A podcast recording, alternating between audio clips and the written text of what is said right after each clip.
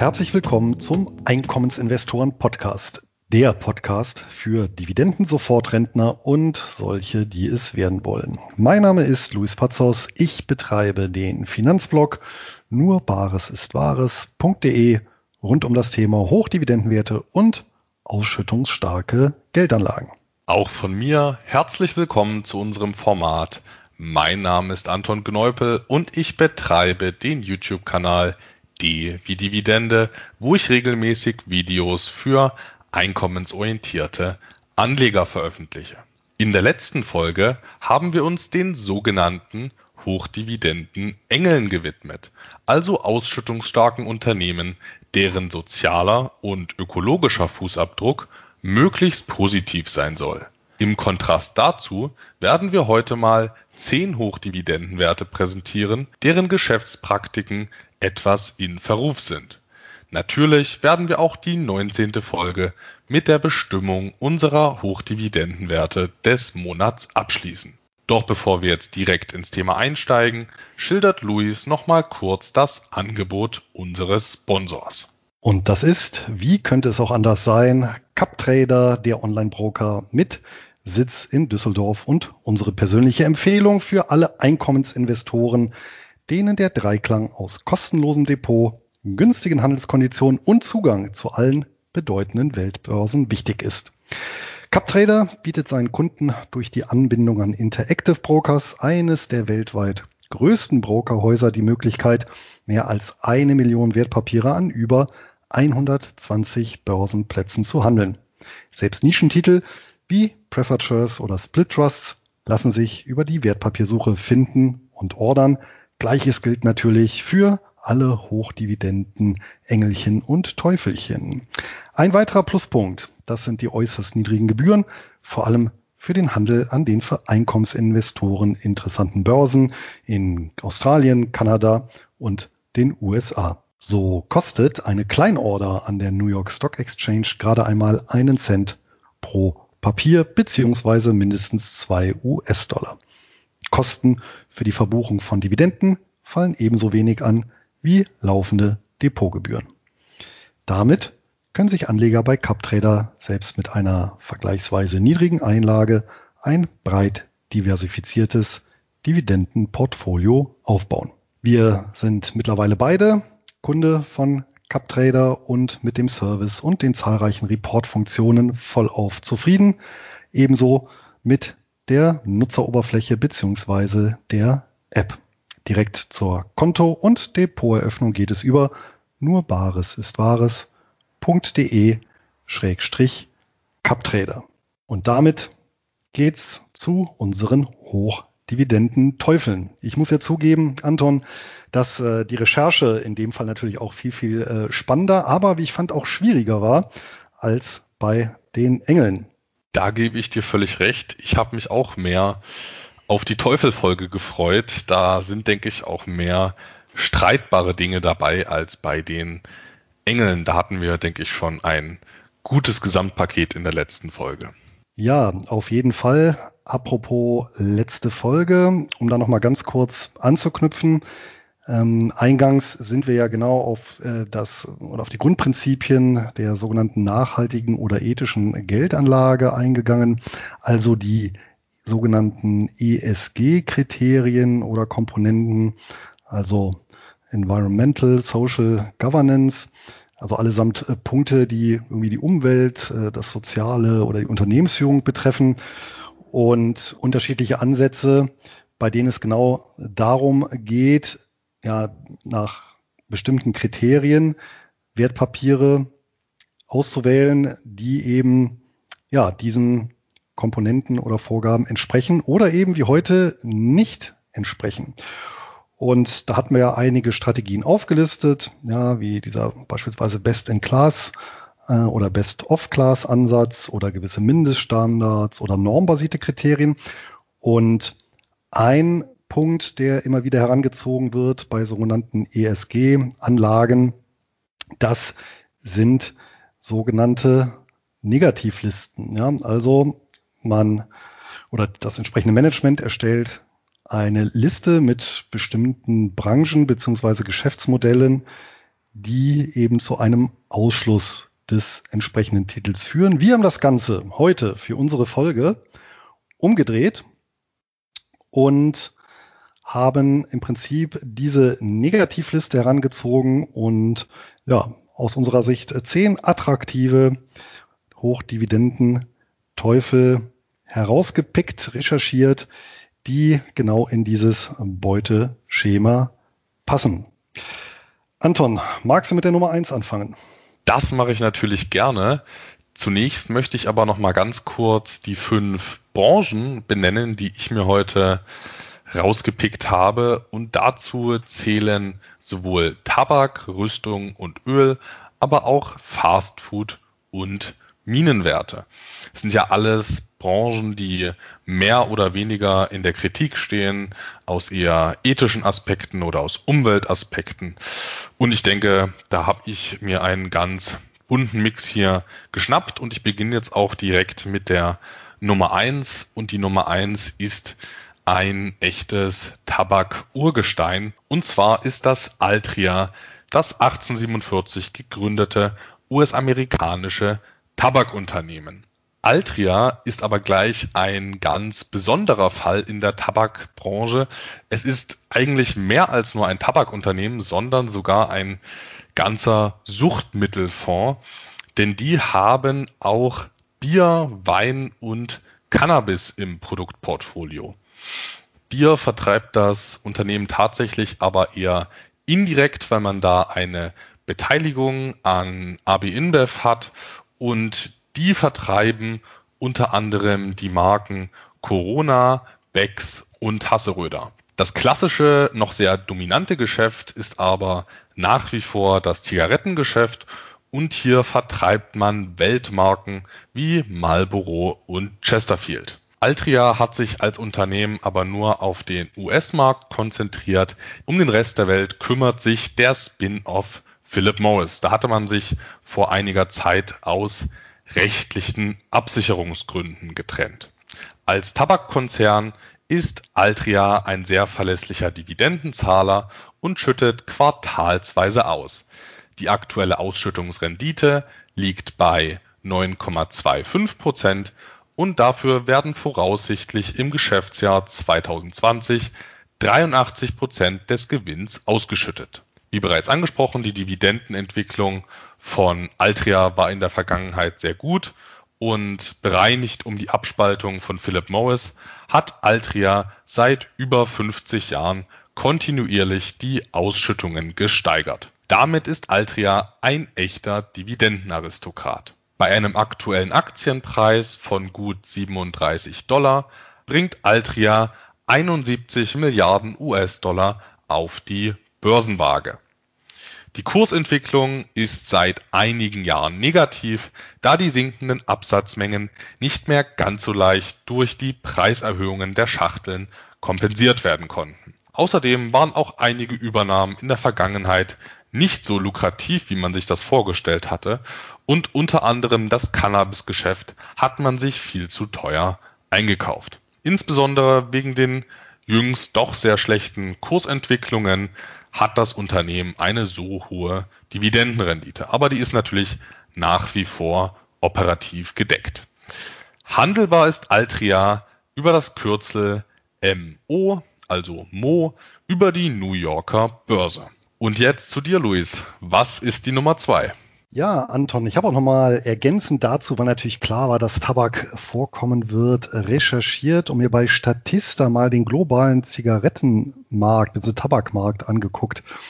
Anton, was glaubst du denn, ähm, welcher Umsatz im Jahr 2019 mit Zigaretten weltweit erzielt wurde?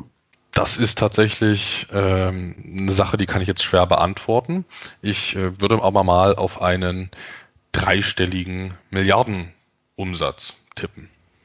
Ja, da liegst du sogar relativ gut. Ähm, nämlich im Jahr 2019 633,6 Milliarden Euro weltweit. 2020 wird mit einem etwas geringeren Volumen, Absatzvolumen, Handelsvolumen gerechnet. Ähm, die nächsten Jahre dann aber weiter steigend. Also hier ist es durchaus so, dass sowohl der Umsatz insgesamt global als auch der Umsatz pro Kopf steigt die nächsten Jahre, zumindest gemäß der Umsatzprognosen. Pro Kopf sind das übrigens 84,62 Euro, was etwa berechnet wird für das Jahr 2020, fand ich ganz interessant. Der Absatz ist äh, hingegen gesunken. Wir hatten 2012 den gewissermaßen den äh, Peak Tabak mit weltweit über 5,8 Billionen gerauchten Zigaretten sind jetzt auf etwas über 5,3 Billionen äh, runter. Der Absatz pro Kopf geht auch äh, über die nächsten Jahre etwas äh, runter ähm, von ja eben auch äh, 2012 856 Zigaretten auf ähm, aktuell äh, etwa 700 und da soll es auch die nächsten Jahre bei bleiben. Die Tabakhersteller übrigens konnten das kompensieren. Dadurch, dass die Steuern so hoch sind, fällt gar nicht auf, wenn die einfach den Preis pro Zigarette ein bisschen hochsetzen und der betrug eben 2012 ähm, 0, äh, der betrug eben 2012 9 Cent pro Stück und aktuell 12 Cent und wird die nächsten Jahre eben auch langsam angepasst werden, so dass die Hersteller das kompensieren können. Ja, und Top 3 tatsächlich, was den Umsatz angeht, ist äh, auf Platz 1 China, dann kommt die USA und dahinter Deutschland schon. Das fand ich auch ganz interessant. Das zum globalen Tabakmarkt. Das sind ja gute Nachrichten für international aufgestellte Unternehmen wie Philip Morris oder British American Tobacco, aber von diesen äh, globalen Wachstumsperspektiven kann die Altria leider nicht profitieren. Aber jetzt zu deinen Hochdividendenteufeln. Genau, was habe ich hier an Branchen Schönes mitgebracht? Ich habe auch einmal das Segment Fast Food. Da gibt es ja doch einiges. Dann natürlich ganz klassisch Energieerzeugung. Als äh, ehemaliger Soldat natürlich auch Rüstung habe ich einen sehr interessanten Wert gefunden. Und darüber hinaus äh, Glücksspiel. Da war das Angebot übrigens auch sehr, sehr groß.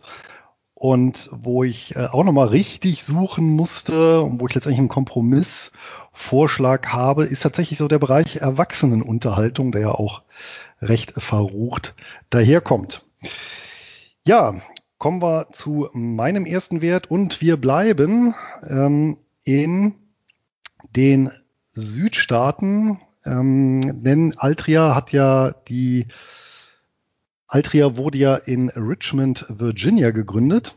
Dort war übrigens auch über äh, lange Zeit Tabak ein Zahlungsmittel. Ich weiß nicht, ob du das wusstest. Äh, das war tatsächlich, hat tatsächlich den Status als legales Zahlungsmittel. Ja, ähm, und es gab ab 1713 in Virginia auch sogenannte Tobacco Notes, also tatsächlich durch Tabak gedeckte Noten. Und die blieben dann 150 Jahre lang gültig. Ja, und jetzt gar nicht so weit weg von Richmond, Virginia, liegt Atlanta in Georgia. Ist ja eigentlich eher bekannt für Coca-Cola. Könnte man wahrscheinlich mit, auch mit Fug und Recht so in die Kategorie Sündenaktie packen. Aber 1945 wurde dort gegründet die Southern Company. Ja, das hat ja schon einen so schönen Südstaaten-Klang. Und die Southern Company, die hatten wir schon mal vor einigen Folgen vorgestellt, allerdings dort die entsprechende Anleihe. Da bin ich mehr auf die Anleihebedingungen gegangen. Und heute geht's halt eben um die Stammaktie. Ja, notiert ist das Unternehmen unter dem Kürzel SO an der New York Stock Exchange.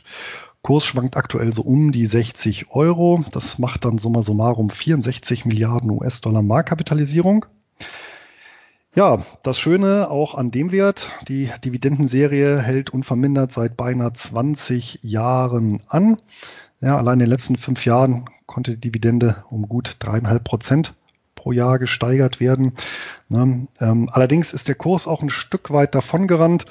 So beträgt die Dividendenrendite aktuell 4,3 Prozent. Gezahlt wird quartalsweise die Payout Ratio bezogen auf den Gewinn beträgt ähm, knapp 80 Prozent. Ja, was macht The Southern Company? Die stellen Strom her und verkaufen den halt vor allem in den Südstaaten. Daher auch der Name, ja, also in Alabama, Georgia, Florida, Mississippi. Und dafür betreiben die eben 103 Kraftwerke, ja, vor allem Kohle, Öl und Gas sowie ein Kernkraftwerk. Ne? Aber natürlich, wie alle großen Stromkonzerne, bauen die auch den Anteil ja, sogenannter erneuerbarer Energien aus. Wenn wir in die Bilanz schauen, stellen wir fest, Halbjahresbericht 2020, 120 Milliarden US-Dollar Vermögenswerte. Das sind natürlich im Wesentlichen die Kraftwerke. Ähm, dem stehen 32 Milliarden US-Dollar Eigenkapital gegenüber. Das heißt, ja, schon eine ganz äh, ordentliche Verschuldung, allerdings nicht unüblich in diesem Energieversorgerumfeld mit den regulierten und relativ stabilen Entgelten. Ja, der Kapitaldienst ist da überhaupt gar kein Problem. Der betrug jetzt äh, zuletzt eben ähm, ausweislich des letzten Berichts 444 Millionen Dollar bei 2,8 Milliarden Dollar Cashflow. Passt das schon. Ja, kurz zum Kurs. Der sieht nämlich auch sehr gut aus, nämlich seit 1990, so lange habe ich einmal zurückverfolgt, wo der eben bei 7 US-Dollar lag, ist der wirklich fast kontinuierlich unter relativ wenig Schwankungen auf den heutigen Stand gestiegen, also fast verzehnfacht ähm, zum Allzeithoch bei 68 US-Dollar im Februar 2020. Wir sehen also auch jetzt auch nicht so weit entfernt von diesem Hoch. Ja, also hat sich auch noch gut geschlagen der Krise. Ja, Hochdividenden-Aristokrat plus guter Kurs. Ja, und eben streitbares Geschäftsmodell. Ja, ähm, in die ähnliche Kerbe. Ja, als Alternative haut übrigens die Pennsylvania Power and Light Corporation. Die hattest du, Anton, ja in Folge 17 als Hochdividendenwert des Monats vorgestellt. So, Nummer drei. Die Nummer drei ist tatsächlich moralisch etwas schwieriger zu rechtfertigen als meine Nummer eins. Bei Tabak kann man ja immer noch sagen, da schadet man überwiegend sich selbst. Bei meinem, äh, beim Wert Nummer drei handelt es sich aber um einen Rüstungskonzern. Da wird das schon etwas schwieriger, natürlich trotzdem ein sehr spannendes Unternehmen. Es handelt sich nämlich um BAE Systems. BAE Systems ist ein 1979 gegründeter britischer Rüstungs-, Informationssicherheits- und Luftfahrtkonzern und war 2018 nach Umsätzen der drittgrößte Rüstungskonzern der Welt. BAE Systems vertreibt ein breites Produktportfolio mit überwiegend militärischem Anwendungsbereich, darunter Kampfjets, Schiffe, U-Boote, Panzer, Raketen, Navigationssysteme mit militärischer Anwendung, aber man vertreibt auch einige Produkte für den zivilen Bereich wie unter anderem Flugzeuge. Größte Kunden sind die Vereinigten Staaten, das Vereinigte Königreich und Saudi-Arabien. Also die machen wirklich den allergrößten Teil der Umsätze aus. Die restlichen sind dann wirklich irrelevant. BAE Systems zahlt halbjährlich Dividenden und das bei einer aktuellen Ausschüttungsrendite von 5,45 Prozent. Für diese Ausschüttungsrendite werden aktuell moderate 63 Prozent der Gewinne ausgeschüttet. Also hier ist in Zukunft auch noch Spielraum für weitere Anhebungen. Die Dividendenentwicklung war in den letzten zwei Jahrzehnten insgesamt sehr positiv. Außer einer Senkung im Jahr 2011 hat man aber wirklich immer gesteigert. Bei einem aktuellen Aktienpreis von 4,21 britischen Pfund hat BAE Systems eine Marktkapitalisierung von 13,8 Milliarden Pfund. Die Kursentwicklung war ebenfalls positiv, genauso wie die Dividenden, aber man hat hier natürlich keine Riesenwachstumsraten in so einem eher alten Geschäft. Die jährliche Kurssteigerung lag ungefähr auf Inflationsniveau. Handelbar ist der Wert über das Kürzel BA sowie Berufsakademie an der London Stock Exchange. Ab zu Wert 4, Luis. Ja, kommen wir von der Fremdschädigung wieder zur Selbstschädigung, zumindest wenn man zu viel vom Produkt meines äh, Kandidaten konsumiert, nämlich Pizza. Und zwar jetzt natürlich nicht die äh, klassische italienische, versteht sich, sondern die nordamerikanische, dann doch deutlich fettere Variante. Und das Produkt vertreibt äh, das Unternehmen mit dem ja, sehr einprägsamen Namen äh, Pizza Pizza in Kanada über mittlerweile 750 Filialen. Genau genommen handelt es sich um die Pizza Pizza Royalty Corporation und wir erkennen natürlich schon am Namen ein klassischer Royalty Trust. Gehandelt wird der über das Kürzel PZA an der Toronto Stock Exchange. Kurs schwankt momentan so um die 8,50 kanadische Dollar, macht eine Marktkapitalisierung von gut 200 Millionen Dollar.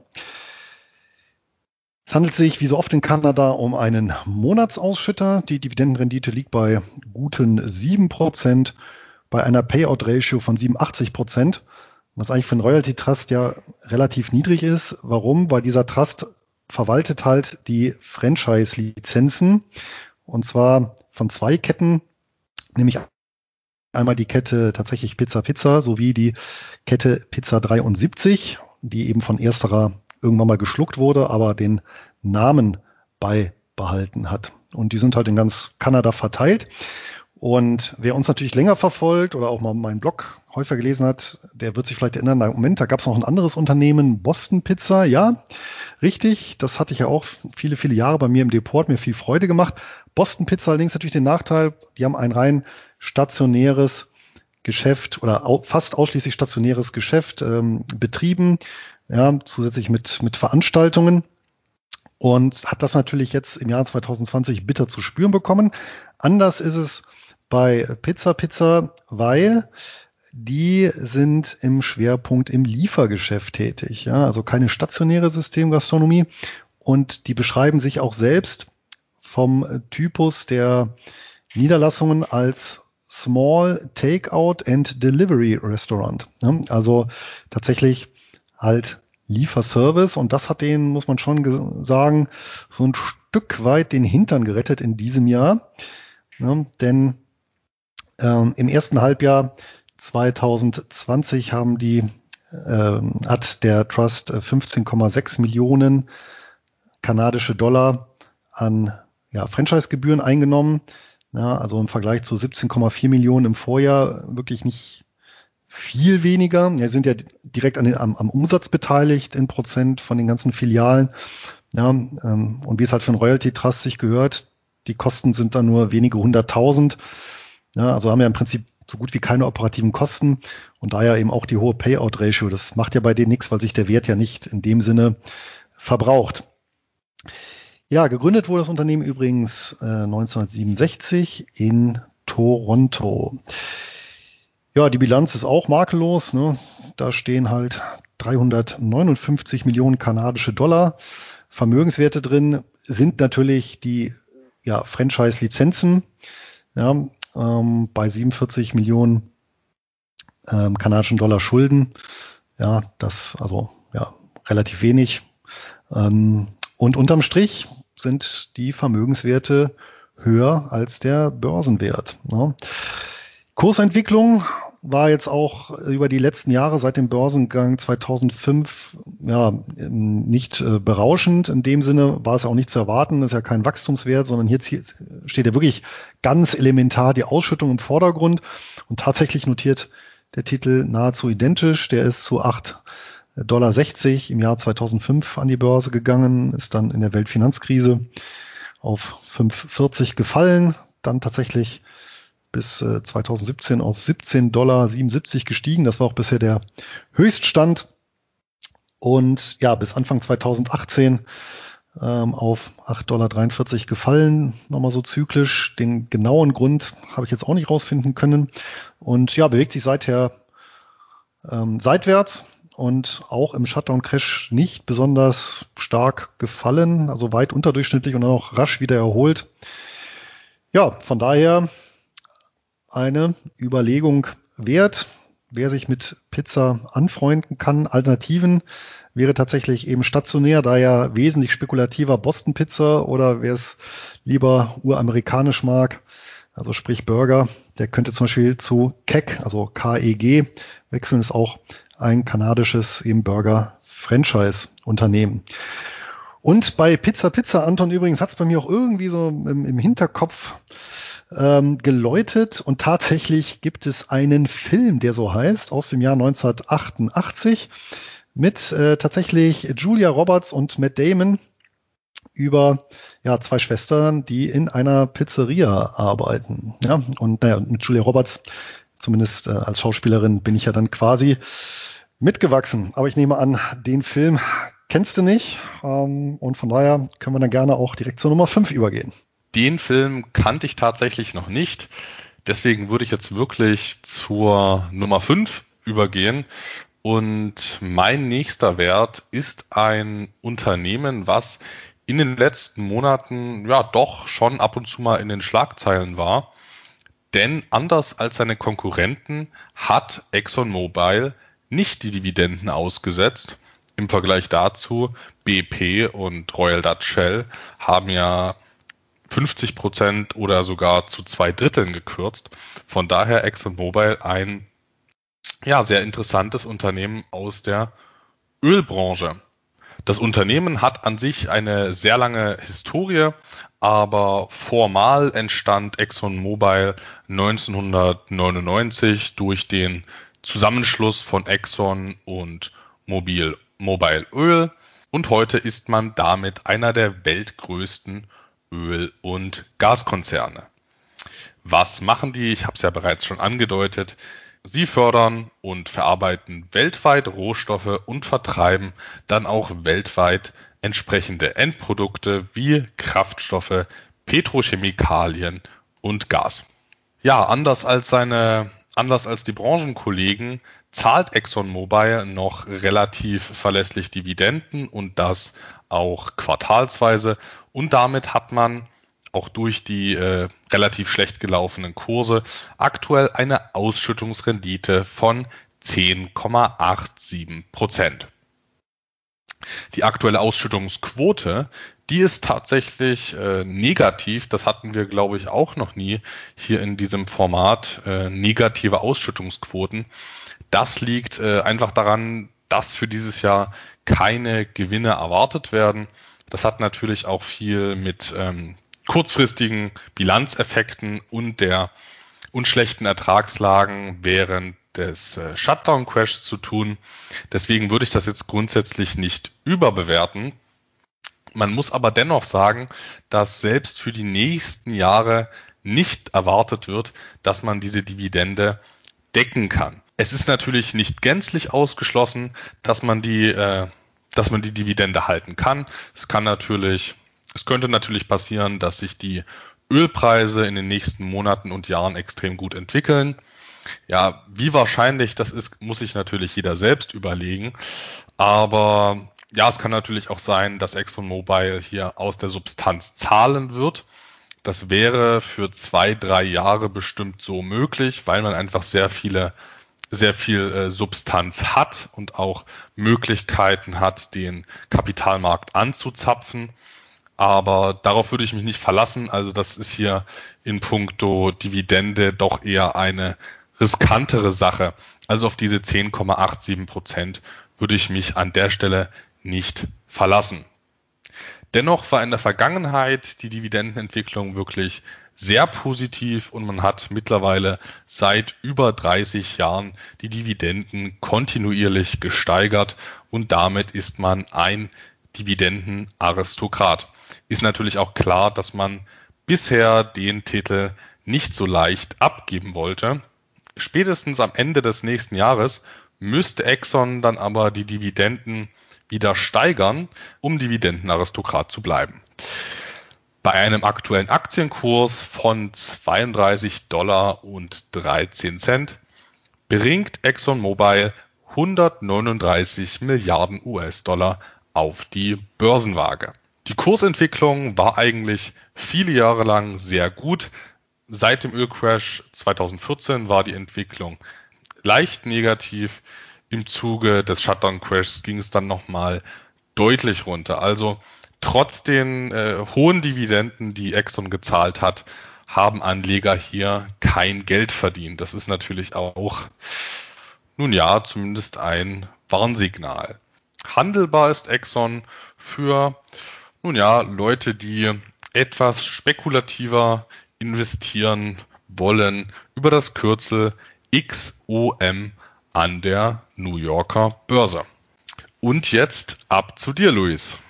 Ja, kommen wir zu Nummer 6. Anton, warst du schon mal in einem richtigen Casino? Nein, war ich tatsächlich noch nicht.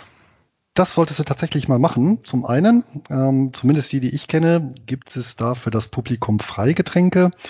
Und zum anderen kann man sich ja wirklich ähm, damit aufhalten, einfach das, das äh, faszinierende Treiben zu beobachten.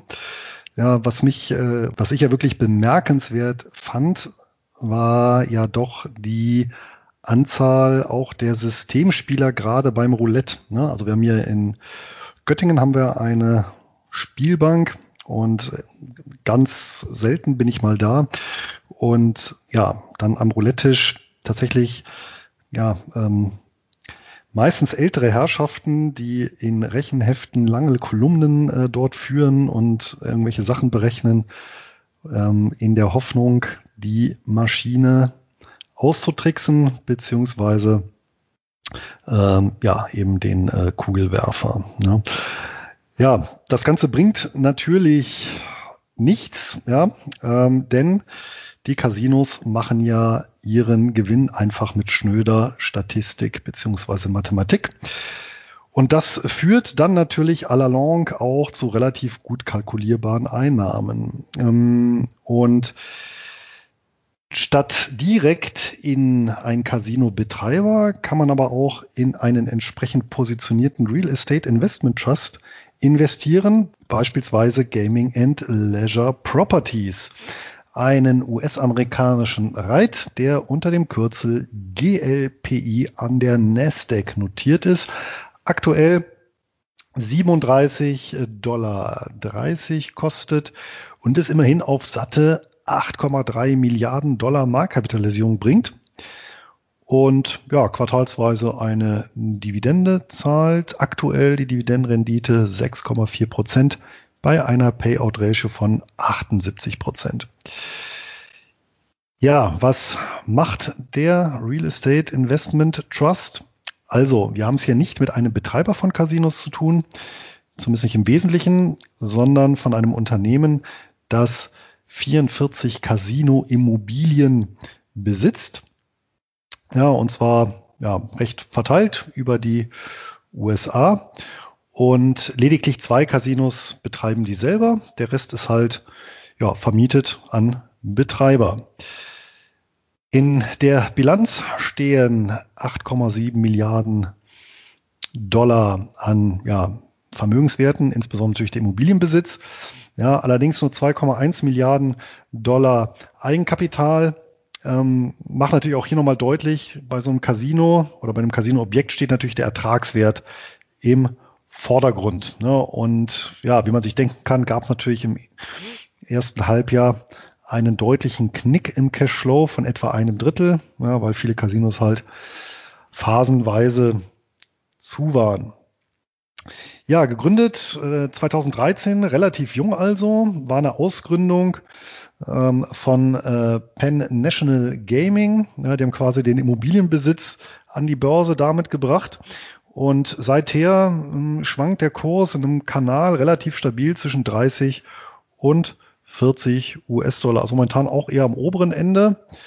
Ja, zur Dividendenserie, die war tatsächlich seit dem Börsengang bis Anfang 2020 stetig steigend, wurde jetzt allerdings dann doch deutlich gekürzt. Ja, kein Wunder natürlich bei dem Cashflow-Rückgang und zwar von 70 Cent auf 12 Cent pro Quartal.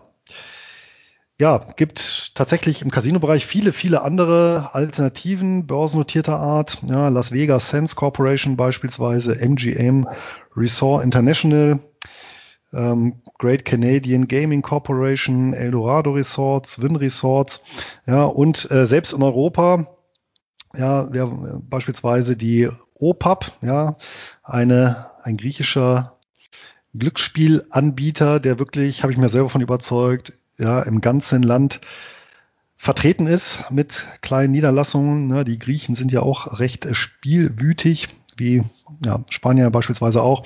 Also hier gibt es tatsächlich eine ganze Menge und wer einfach mal ein bisschen Casino-Luft schnuppern will, ich hatte ja vorhin schon einen Film genannt, der sollte sich unbedingt von Martin Scorsese Casino anschauen. Ja, Anton, damit mein Wert- und äh, Filmtipp Nummer 6 durch. Was haben wir denn in Nummer 7? In der Nahrungsmittelbranche gibt es ja tatsächlich nicht sehr viele Hochdividendenwerte. Da sind ja eher niedrigere Ausschüttungsrenditen die Regel, zum Beispiel 2, 3 oder 4 Prozent, wenn es mal gut läuft. Aber ich habe einen gefunden mit deutlich über 5 Prozent. Und ja, der hat aber leider nicht so ein sage ich mal, äh, progressives äh, Produktportfolio, wie das vielleicht andere haben, sondern ich habe einen Nahrungsmittelkonzern, der klassisches Fertigessen produziert. War vielleicht in den letzten Jahren im Zuge des Gesundheitstrends nicht ganz so en vogue, aber in den letzten Monaten hat das Unternehmen sehr gut abgeschnitten. Es handelt sich hierbei um B&G Foods, die 1889 in den Vereinigten Staaten gegründet wurden. Der Fokus liegt, wie bereits angedeutet, auf haltbaren Lebensmitteln, die zusätzlich gut stapelbar sind, laut Hersteller. Das sind dann vor allem Konserven und Tiefkühlprodukte. Das Produktportfolio ist tatsächlich sehr breit, da B&G Foods eigentlich mehr eine Holdinggesellschaft als eine, ja, klassisch, als ein klassischer Hersteller ist. So verwundert es dann auch nicht, dass man hier Soßen verkauft, Gemüsepfannen, Fleischgerichte, Pizzen, Chips, Popcorn, Fertigsuppen und ja, noch einige andere Sachen, die eben gut und lange haltbar und leicht transportfähig sind. Und diese Produkte werden ausschließlich in den Vereinigten Staaten, Kanada und Puerto Rico verkauft.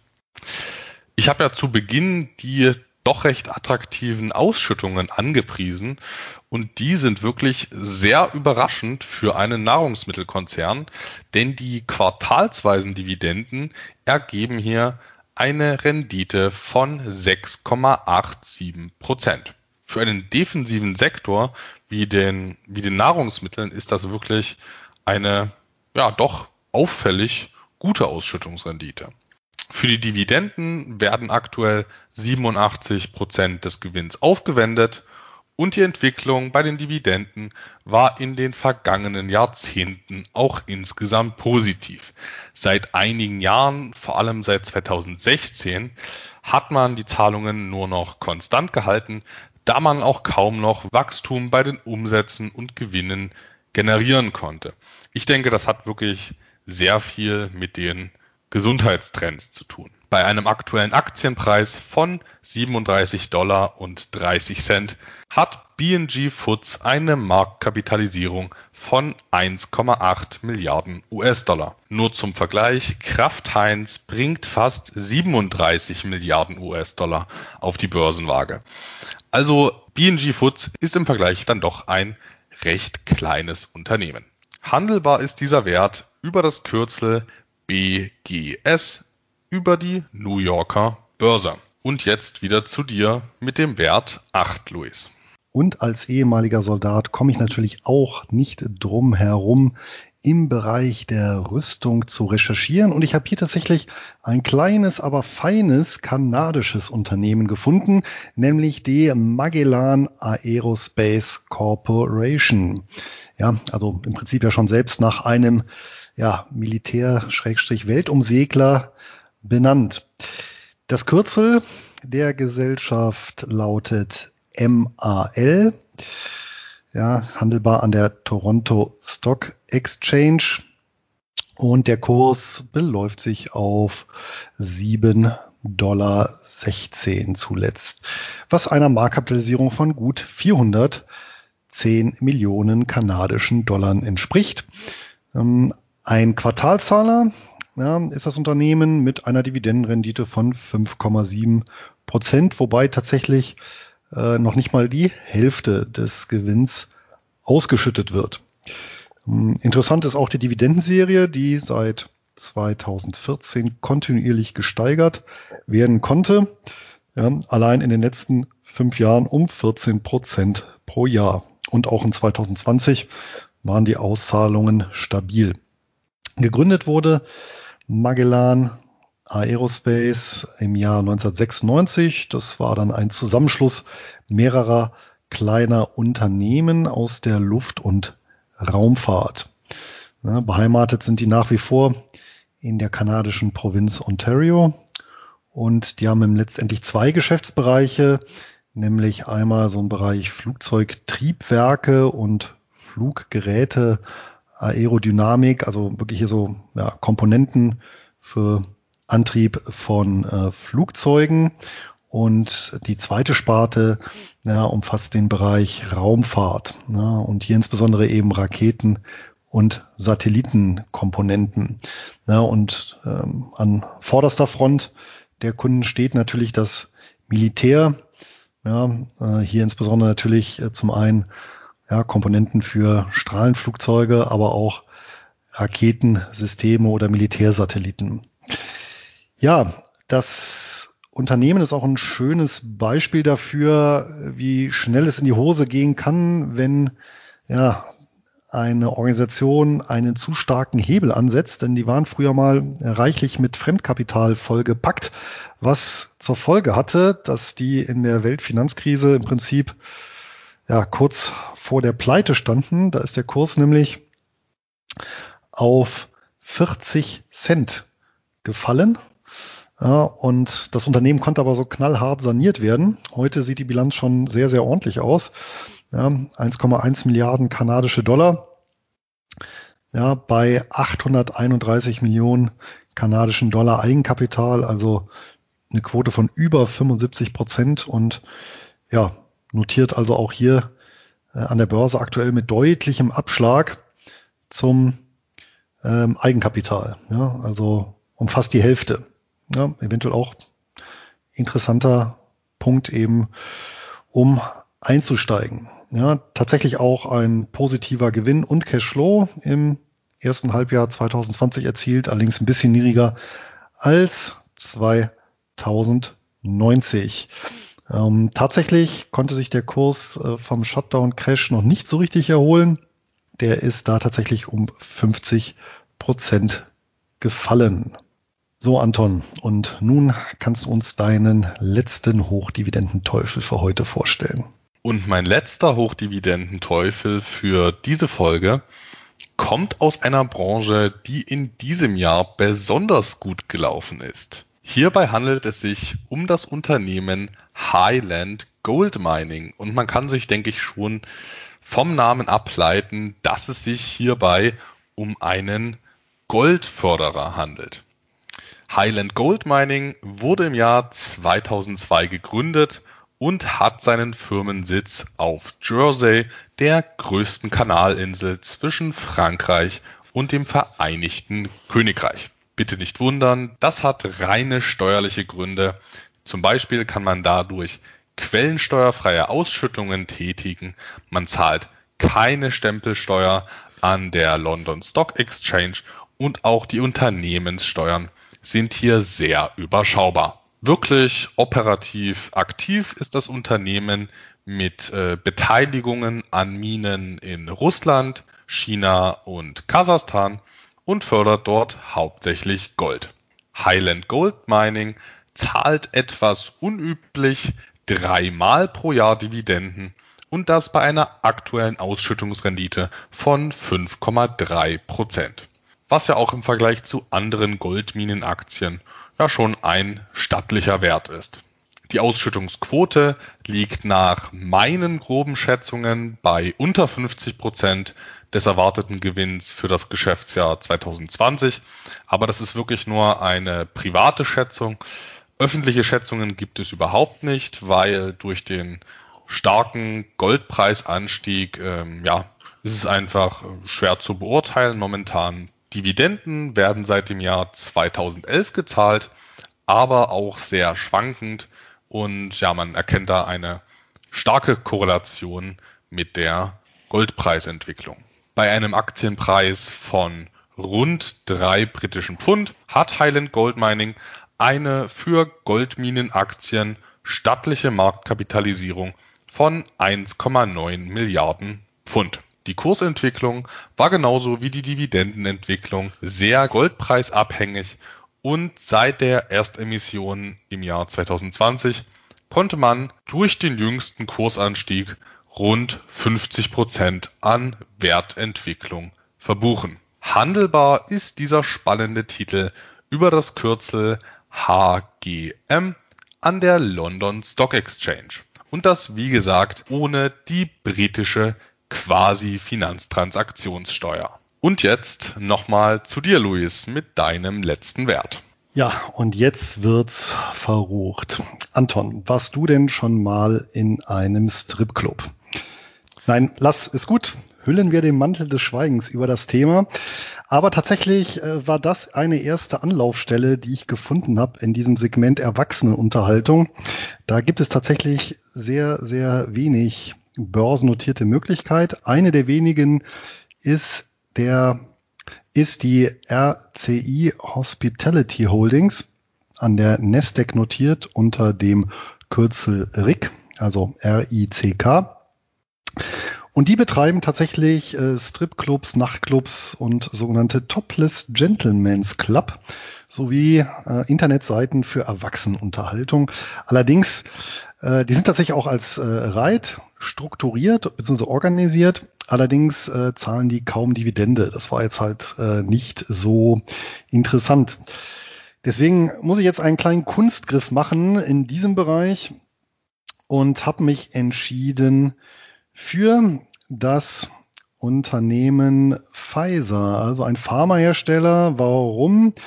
Na, die älteren Aktionäre ähm, unter den Hörern werden sich erinnern, die haben seinerzeit Viagra auf den Markt gebracht und quasi über diesen indirekten Weg ähm, hat Pfizer dann meine letzte Position im Teufel-Portfolio besetzt.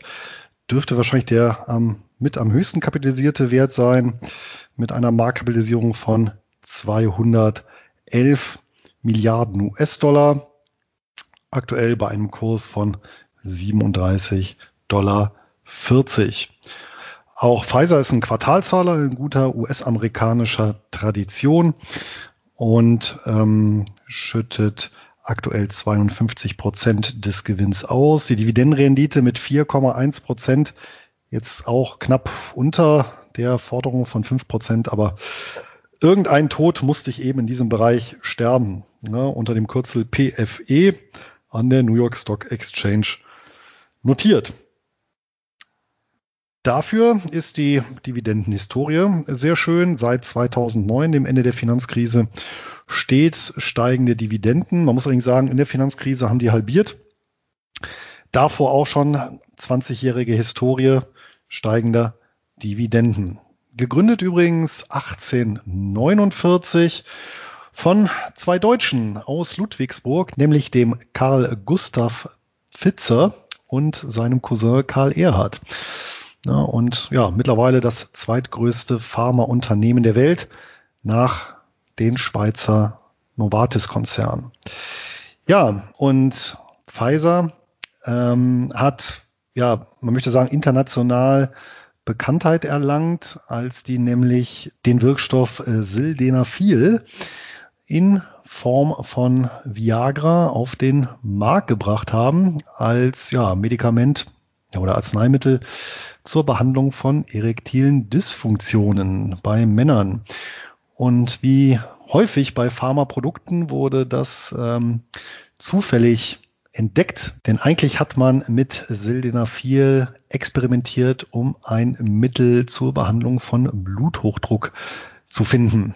Ja, ja mittlerweile ähm, gibt es natürlich zahlreiche Anbieter, die entsprechende Pillen veräußern. Also allein in Deutschland über 100 Präparate ja, mit dem Wirkstoff Sildenafil.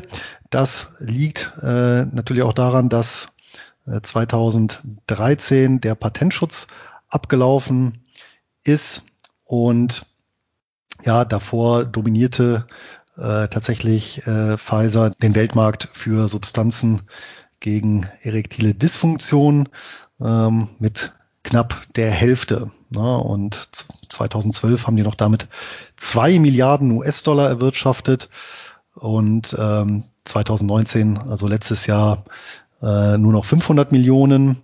Ja, also bei 52 Milliarden US-Dollar Umsatz eigentlich relativ zu vernachlässigen. Und ähm, ja, werfen wir noch einen Blick in die Bilanz. Ähm, 177 Milliarden US-Dollar Vermögen, ja, 75 Milliarden US-Dollar Eigenkapital. Das ist für ein Pharmaunternehmen recht hoch. Und ja, allein im ersten Halbjahr 2020 6,7 Milliarden US-Dollar Cashflow. Eine deutliche Steigerung normal zum Vorjahr. Das ist äh, auch normal sehr ordentlich. Und schauen wir auf den Kurs. Wenn wir den Kurs langfristig betrachten, ab äh, 1992, äh, da erinnert dann auch wieder so ein bisschen an Erwachsenenunterhaltung, äh, nämlich der Kurs, der formt nahezu einen Doppelhügel, ja, mit Spitzen um die 45 US-Dollar in 2000 und 2018 und einem Finanzkrisentief im Jahr 2009 bei 14 Dollar. Also sind wir da doch jetzt nicht vom Thema ganz weit weg. Ja, vielleicht noch eine kleine Anekdote am Rande zum Schluss. Es gab tatsächlich auch mal ein Bordell, was börsennotiert ist, nämlich Daily Planet hieß das. Oder heißt das, das gibt's wohl noch, ähm, in Melbourne, Australien. Das ist im Mai 2003 an die Börse gegangen, wurde aber wenige Jahre später wieder von der Börse genommen, war also mehr um Aufmerksamkeit zu erheischen. Ja, damit sind wir durch, oder Anton?